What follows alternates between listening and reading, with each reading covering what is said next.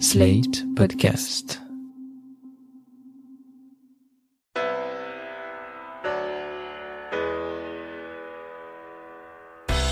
Bonjour et bienvenue dans Le Monde Devant Soi, le podcast d'actu international de Slate.fr. Je suis Christophe Caron et je suis avec Jean-Marie Colombani, directeur de la publication de Slate.fr, et Alain Frachon, éditorialiste au Monde, spécialiste des questions internationales. Bonjour messieurs. Bonjour Christophe. Bonjour Christophe. Avec nous cette semaine, Frédéric Ancel. Vous êtes géopoliticien, spécialiste du Moyen-Orient et prof à Sciences Po. Vous êtes aussi l'auteur de nombreux ouvrages, dont le dernier, Un que sais-je, les 100 mots de la guerre, et le très à propos, en ce moment, Géopolitique de la Nation France, co-signé avec Yves Lacoste et publié au PUF en 2016. Bonjour Frédéric Ancel. Bonjour, bonjour. Trois semaines après l'attaque devant les anciens locaux de Charlie Hebdo, l'assassinat de Samuel Paty, vendredi 16 octobre, a plongé la France dans l'effroi.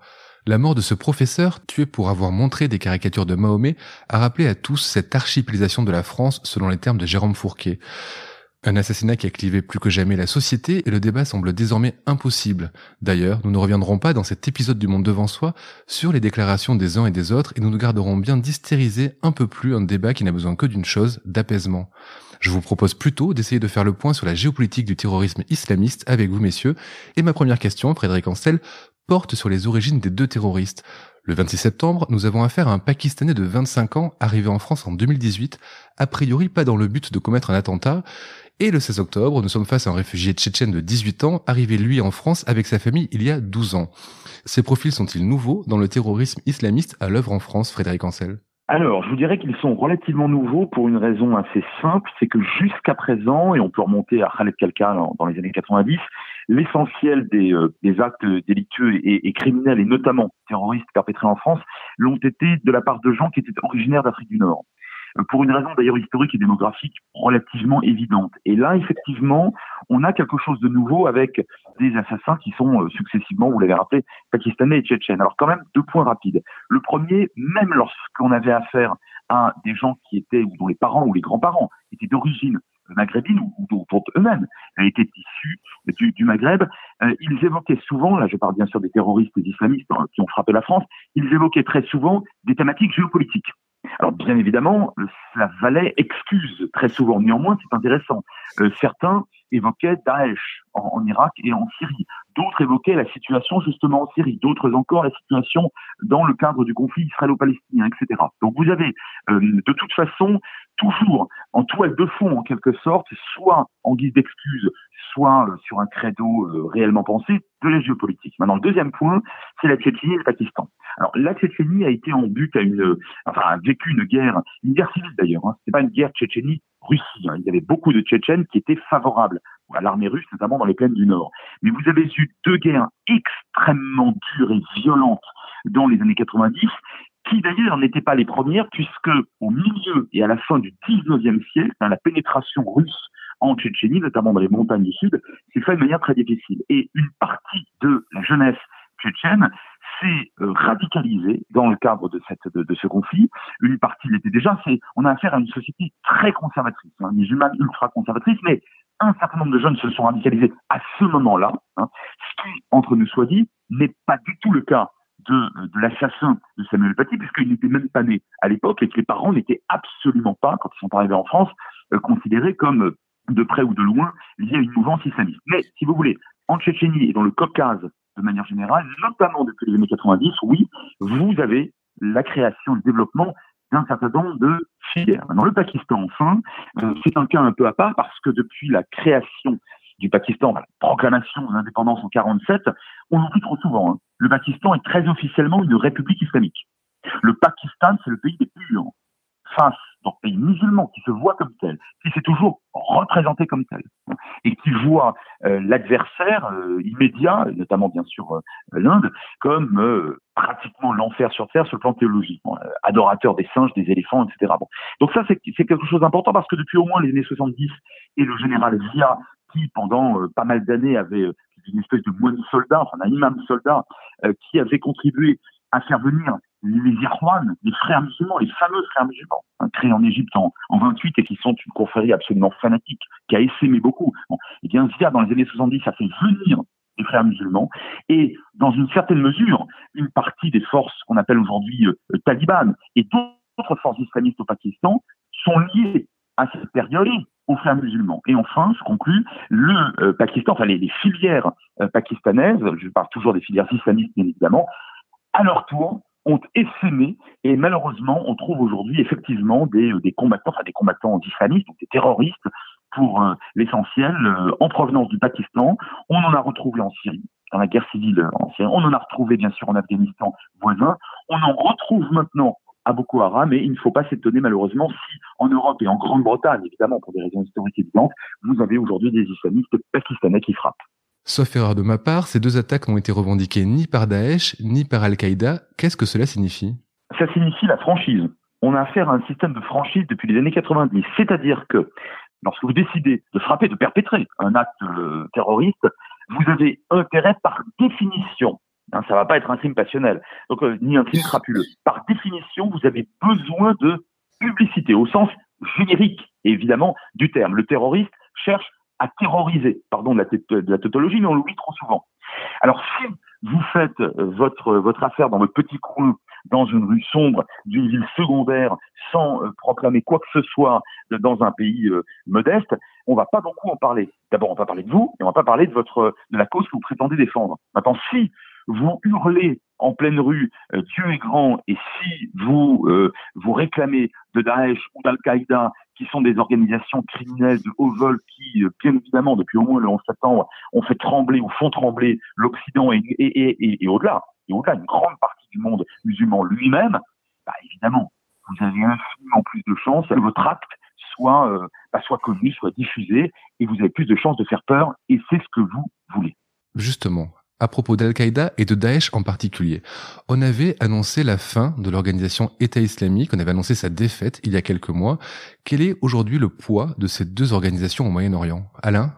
Bah, vous savez, quand on dit euh, qu'on annonce la défaite, euh, il y avait personne euh, à la table pour signer la défaite. C'est pas comme dans une guerre classique. Il y a personne qui signe la défaite et personne ne s'est véritablement rendu. Vous avez donc encore en Syrie et en Irak, grosso modo dans la vallée de l'Euphrate, des foyers de guérilla avec plusieurs milliers de, de djihadistes relativement encore relativement euh, bien armés et qui montent de temps en temps, plus fréquemment d'ailleurs en Irak dans cette région qu'en Syrie, qui montent de temps en temps des attaques. Alors en Syrie, naturellement, lorsque les États-Unis de Donald Trump ont retiré leurs forces spéciales pour laisser rentrer l'armée turque, armée qui est membre de l'OTAN, je vous le rappelle, qui est même une des principales armées de l'OTAN en dehors des États-Unis, eh bien, naturellement, soit les, les, les, Kurdes qui ont été les premiers visés et surtout les premiers affaiblis et qui tenaient une sorte de ligne contre l'État islamique, eh bien naturellement, euh, l'État islamique a repris les couleurs et s'est réfugié ça et là dans la vallée de l'Euphrate. Alors ce sont des foyers qui sont encore vivaces, même s'ils ne sont plus aussi forts qu'avant. Autre caractéristique de ces foyers, c'est sur eux, c'est en recrutant certains d'entre eux, notamment des anciens d'Al-Qaïda, plus que de l'État islamique, que la Turquie s'appuie pour contrôler toute la région où elle s'est installée dans le nord de la Syrie, dans le nord-est de la Syrie, si vous voulez. Il y a même la monnaie turque. Alors voilà ce qu'on peut dire pour les foyers djihadistes relativement organisés qui subsistent encore. Le reste du Moyen-Orient, on pourra en parler, c'est un panorama un peu plus nuancé et un peu plus compliqué. Frédéric? Je suis tout à fait d'accord. Sur, euh, sur, deux points rapidement. Le premier, euh, l'État islamique n'est qu'une forme, c'est un cadre. L'État califal est un cadre choisi par un certain nombre d'islamistes radicaux. Boko Haram, c'est encore autre chose. Vous avez une, une forme d'une part et d'autre part, euh, sur le fond, c'est ça qui me paraît beaucoup plus important, c'est que l'islamisme radical, comme tout fanatisme d'ailleurs, hein, comme tout fanatisme, qu'il fût religieux ou politique, est un virus mutant. Il s'adapte il s'adapte aux circonstances. Il y avait là un vide géopolitique au nord de l'Irak et à l'est de la Syrie. Il a été comblé par des gens qui pensaient que par ce biais, par ce véhicule, par cet instrument étatique de nature califale, ils allaient pouvoir emporter davantage de choses, alors de territoires, de ressources, de, de personnes, etc. Bon, finalement, ça n'a pas marché au bout de 4-5 ans parce qu'on a fini par se réveiller. Je dis on notamment les Occidentaux qui ont soutenu les États de la région très faibles, comme par exemple la Jordanie et d'autres États. Euh, mais si vous voulez, vous avez simplement une modification, non pas de la nature profonde, mais du cadre hein, ou du véhicule emprunté par les islamistes radicaux. Et quand je parlais tout à l'heure de franchise, j'ajoute que le terroriste, lui, avec son couteau ou avec sa, bombe ou son, mitraillette, il a besoin, évidemment, de s'en référer à Al-Qaïda ou à, euh, ou à, ou à Daesh pour la publicité. Mais de l'autre côté, c'est-à-dire, je veux dire, en, en, en amont, Al-Qaïda et Daesh couvrant la plupart du temps par la presse que quelqu'un s'est revendiqué d'eux, eh ont intérêt à ne pas le dire. Parce qu'effectivement, il faut continuer à faire peur. Et ce qu'Alain a dit il y a un instant est très très juste. On n'est pas là dans un, euh, au, au, wagon de retour dans 1918. Il s'agit de, pour, ces, pour les islamistes radicaux, de revendiquer toujours, d'abord de ne jamais reconnaître la moindre défaite, là aussi c'est propre des fanatiques, mais surtout de revendiquer toujours la possibilité de frapper de manière universelle, d'une part, et permanente, d'autre part. Et c'est ça aussi ce système de, de, de franchise. Il fonctionne dans les deux sens. Alain, vous avez parlé de la Turquie. Il y a une expression qui est revenue beaucoup ces derniers jours. Cette expression, c'est islam politique. L'islam politique en France. C'est aussi une loi contre l'islam politique. L'islam politique est notre adversaire. On n'a pas un problème avec l'islam, on a un problème avec l'islam politique. Nous nous battons contre l'islam politique. Un islam politique qui veut faire sécession avec notre République. Et oui, l'islam politique est un ennemi mortel pour la République. S'il y a bien un représentant de l'islam politique aux frontières de l'Europe, c'est Erdogan, le président turc. Erdogan qui a d'ailleurs attaqué Macron le 20 octobre en dénonçant la volonté du président français de créer un islam des Lumières, je cite, en forme de règlement de compte avec l'islam et les musulmans. Alors est-ce que la voix du président turc et de ce système politique turc porte en France, Jean-Marie?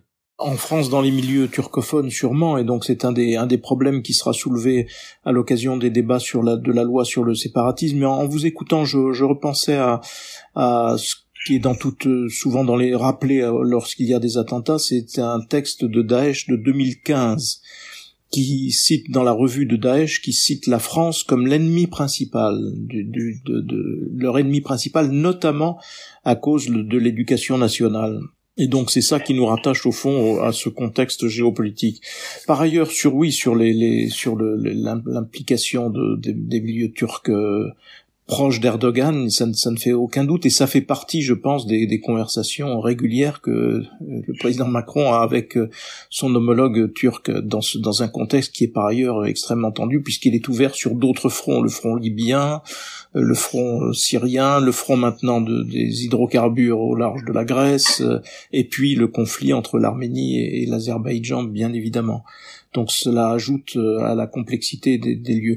Euh, si vous me permettez, je voulais juste interroger peut-être Frédéric sur cette fameuse, enfin fameuse, je ne sais pas ce qu'est la Ligue islamique mondiale, puisqu'il existe une Ligue islamique mondiale qui est présidée et dirigée par euh, Mohamed Al-Issa, qui est un prince saoudien, qui préside cette, cette ligue, et qui lui, à l'inverse, à l'inverse d'Erdogan et d'autres, en écho au discours du président de la République sur le séparatisme, a dénoncé euh, ceux des musulmans qui euh, veulent donner, dit-il, une mauvaise image de la religion par leur extrémisme, leur fanatisme et la violence. Et, dit-il, ils ne sont en rien des représentants de l'islam. Et il le fait en réaction à l'annonce euh, par le président de la République de cette fameuse future loi sur le séparatisme. Donc qu'est-ce que cette Ligue islamique mondiale? Est-ce qu'elle a une importance ou elle est simplement euh, significative du rapprochement qu'il peut y avoir aujourd'hui, par exemple, entre la France et l'Arabie saoudite, euh, Frédéric?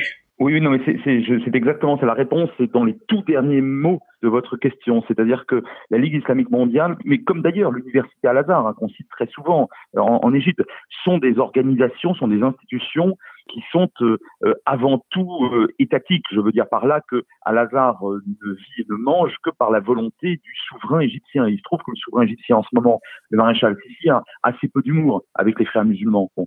D'où un discours du, de l'ancien recteur de l'université d'Al-Azhar devant, aux côtés de Nicolas Sarkozy à l'époque, qui vantait le fait que euh, en France les, les, les, les, lois devaient être respectées, que le voile ne devait pas être porté. Hein, C'était le recteur de l'université d'Al-Azhar, parce qu'on lui avait ordonné de, de, de lire le pouvoir politique euh, au Caire lui avait ordonné de le dire. Bien là, c'est pareil avec Riyad. Mais en réalité, entre l'Arabie saoudite et la plupart des pays d'Occident et des pays arabes modérés, je pense notamment au Maroc, sont des relations excellentes. Pourquoi? Parce que l'Arabie saoudite a été directement menacée par Daesh, d'une part, et d'autre part parce qu'elle se sent directement menacée, alors par un autre, un ennemi d'une autre nature euh, théologique, à savoir évidemment l'Iran et le monde chiite qui, l'entoure. Et de ce point de vue-là, ordre a été donné par MBS, donc le, prince héritier, donc l'organe politique encore une fois, hein, au pouvoir en Arabie Saoudite et au pouvoir euh, sans faiblesse, vous apprécierez mon sens de la litote, euh, a ordonné à la Ligue islamique mondiale, qui encore une fois n'est. Alors je dirais pas que c'est une coquille vide, mais par exemple dans les années 80, au moment où l'Arabie saoudite était en pleine expansion wahhabite face, enfin, d'un islamisme sunnite très très virulent hein, pour combattre précisément le concurrent et l'adversaire chiite, eh bien la Ligue islamique mondiale était, aujourd'hui on l'aurait considéré comme une ennemie euh, absolue et on aurait vraisemblablement euh, interpellé ou embastillé ses représentants en France. Or, puisque la politique saoudienne a changé, puisque on a senti passer le vent du boulet de Daesh qui se référait également au wahhabisme. Hein. Daesh disait aux Saoudiens, mais vous êtes des traîtres en réalité. Vous êtes des traîtres à notre euh, théologien principal, hein, celui du XVIIIe siècle, Ibn el-Wahhab. Vous êtes des traîtres au véritable islam que jusqu'à maintenant vous portiez. Bien, vous allez voir, on va arriver, on va venir. Donc l'Arabie saoudite a eu très très peur. Et aujourd'hui, cette Ligue islamique mondiale, bah, elle obéit à MBS et par conséquent, elle épouse, pas tellement par humanisme et certainement pas parce que M. Macron est très sympathique à ses yeux, mais parce qu'il y a une volonté très forte de faire plier ceux qui finalement menacent son propre régime. Je voudrais nuancer euh, cette histoire du comportement de pays comme l'Arabie saoudite euh, ou l'Égypte. Si vous prenez l'Égypte, si vous voulez, l'Égypte a donné le code civil aux frères musulmans pour essayer d'acheter leur calme. Hein. L'Égypte de Moubarak, l'Égypte de Sisi. La politique de Sisi, si vous voulez, c'est de n'avoir pour unique interlocuteur que des islamistes. Pourquoi? Comme opposant que des islamistes. Dès qu'il y a un centriste, dès qu'il y a un réformiste, dès qu'il y a le moindre dissidence critique de la gestion du pouvoir, c'est comme du temps de Moubarak, si vous voulez, on les emprisonne. Ce qui fait que dans ces pays-là, le seul refuge de l'opposition politique, c'est l'islam politique. Si la seule possibilité de l'opposition, c'est la mosquée et l'islam politique. En ce sens, je dirais qu'un pays comme l'Égypte, contrairement à l'impression qu'on peut avoir, est un pays qui nourrit l'islam politique et qui nourrit l'islamisme. Le cas de l'Arabie saoudite est un peu différent. Lorsque Frédéric dessine le portrait de l'Arabie saoudite, il parle de l'Arabie saoudite récente, depuis qu'elle a elle-même sur son territoire été attaquée par Al-Qaïda. Parce que l'Arabie saoudite de 1980 à 2001, c'est un pays aussi qui fournit le corpus idéologique du djihadisme et que c'est un pays qui ne peut pas, je veux dire, elle ne peut pas nier cela. Certains disent, vous savez, l'Arabie Saoudite, c'est Al-Qaïda qui a réussi. C'est-à-dire que pas plus en Égypte, une Égyptienne ne peut pas épouser un chrétien. En Arabie Saoudite, c'est même totalement impensable. Au nom du seul fait que l'Arabie Saoudite est le pays qui abrite les lieux saints, les deux, les, principaux lieux saints de l'islam, toute autre euh, religion, voire même toute autre figuration d'une autre religion est interdit. Donc euh, moi je me méfie, je ne parle pas du Maroc où là je partage tout à fait ce qu'a dit Frédéric, mais je me méfie de cette façon d'évacuer des régimes comme l'Arabie saoudite, un hein, régime islamique 100%, euh, une théocratie 100% comme l'Iran est une théocratie, et un régime. Alors qui n'est pas une théocratie, mais un régime comme l'Égypte, mais qui a donné le code civil aux islamiques, aux imams, si vous voulez. Mais prenez le simple exemple de la faculté Al-Azhar. Il a fallu dix ans à Al-Azhar pour qu'elle accepte de dire que les terroristes et les djihadistes, pour qu'elle accepte, si vous voulez, de les expulser de l'islam, de dire non, ce ne sont pas de vrais croyants. Il a fallu dix ans avant qu'elle prenne cette décision. C'est vous dire que, bon, l'islam sunnite est profondément malade, et une des maladies de l'islam sunnite, eh bien, c'est l'islamisme. Jean-Marie, vous l'avez rappelé, la France a été particulièrement visée dans les publications d'Al-Qaïda. J'ai le sentiment que notre pays est la première cible du terrorisme islamiste en Europe. Est-ce bien le cas selon vous, Alain? Je constate, si vous voulez, que des attaques comme ça au hachoir, au couteau, par exemple, sont, ont été récurrentes ces dernières années en Grande-Bretagne. Et le plus souvent, le fait de gens qui venaient du Pakistan, comme on le disait au début de notre conversation avec Frédéric Ancel. Donc, je dirais que la Grande-Bretagne ne me paraît pas moins moins attaquée, elle ne me semble pas plus épargnée que la France. Alors, il faudrait regarder également la situation en Belgique. Donc je ne sais pas quel est le pays qui semble le plus souvent la cible de ce type d'attaque. Ce que je constate, c'est qu'il y a euh, naturellement en France, mais je pense que c'est le cas, je suis presque sûr que c'est le cas en Grande-Bretagne ou en Belgique, il y a ce que Gilles Kepel appelle un djihadisme d'atmosphère, c'est-à-dire un environnement, une sorte d'écosystème de sites internet, de messages, de mosquées ou de petites maisons de prière et de librairies où les salafistes ont libre cours. Alors on dit, vous savez, les salafistes, ils ne prônent pas la violence. Ils ne prônent pas la violence. Mais leurs textes sont d'une violence rhétorique terrifiante. Et en l'espèce, la violence, elle précède le passage à l'acte. Elle n'est pas un exutoire. Voilà un peu ce qu'essayait de décrire Keppel en parlant de djihadisme d'atmosphère. Il me semble que la situation n'est pas différente de ce point de vue en Grande-Bretagne qu'en France, voire peut-être en Belgique. Frédéric, pour conclure, un mot sur la France comme cible principale. Je suis d'accord. D'abord, d'abord les mots peuvent tuer. Donc les salafistes sont des fondamentalistes au sens où effectivement chacun d'eux considère que sa propre sa propre pratique sera rigoriste de l'islam, la sienne, celle de ses femmes, je dis bien de ses femmes, euh, de, de ses enfants, bref, va, va, va appeler en fait le retour enfin, de Mahomet et l'avènement d'Arsène des temps. Euh, les frères musulmans sont beaucoup plus dans l'action et dans le politique. Ça, c'est. Donc les salafistes sont malgré tout des gens qui sont fondamentalement violents. Ça, c'est le premier point. Deuxième point, euh, euh, c'est que la France est en tout cas la plus de très très loin. D'ailleurs, l'un d'entre vous l'a dit tout à l'heure, euh, la France, depuis au moins, je reviens aux frères musulmans 20 on pourrait remonter un petit peu plus La France, c'est vraiment la cible principale. Pourquoi? D'abord parce que, et, on ne le dit pas suffisamment, ces gens-là, ce que je fais hein, en général. D'abord, la France, c'est le pays dans lequel, ou la tête duquel, un roi peut aller frapper et tuer un pape. Et oui, parce que vous avez des gens érudits chez ces gens-là, qui connaissent Philippe IV Nobel, qui, en 1301, va aller frapper et finalement tuer un, pape pour des raisons liées à ce qu'on appelle aujourd'hui le, le qui a précédé la laïcité. Et ça, c'est pour eux, ça signifie que non seulement l'État, mais la société sont par ce qu'ils appellent alors l'athéisme, etc. et, la haine de la religion. Vous avez des gens qui, euh, ce sont des gens, c'est-à-dire islamiques, qui citent la France aussi parce que bien sûr la loi de 1905, parce que l'éducation nationale, ça c'est parfaitement exact, ça revient comme un emprunt dans votre bouche, et puis plus récemment, on a des textes qui portent notamment sur les femmes. Il faut bien que vous compreniez que pour un islamiste, le fait qu'une femme, une jeune femme, moins jeune, d'origine convoler en juste avec un chrétien, avec un juif, avec un franc-maçon, avec un agnostique, un athée, que sais-je encore, qu'elle puisse prendre la pilule, qu'elle puisse avorter, qu'elle puisse devenir prof, qu'elle puisse devenir ministre, c'est écœurant pour ces gens-là. C'est écœurant et ça relève du scandale. Ce sur quoi ils doivent avoir la totalité de la, de la direction. Ça, c'est quelque chose de très fondamental et la France, de ce point de vue-là, est perçue par les islamistes, alors là, je dois pouvoir dire toute confrérie et toute tendance confondue, la cible principale, hein, celle qui, cette société qui a fait la révolution française. J'ai trouvé des textes islamistes dans lesquels on considérait que 1789, c'était un complot contre l'islam. Alors, évidemment, c'est parfaitement grotesque. Sauf que ça devient un objet politique et social. À partir du moment où des millions de gens vivent là, et où des centaines de musulmans le croient et frappent entre autres, pour cette raison-là, ben, ça devient un ça devient en quelque sorte une réalité à combattre. Donc je dirais quand même que la France reste, non seulement en Europe mais dans le monde, la cible principale, et pour des raisons plus culturelles, de tout ce que le monde compte l'islamisme. Merci donc Frédéric pour ces explications. Merci Jean-Marie, merci Alain. On se retrouve la semaine prochaine pour un nouvel épisode du Monde devant soi. À la semaine prochaine. Au revoir.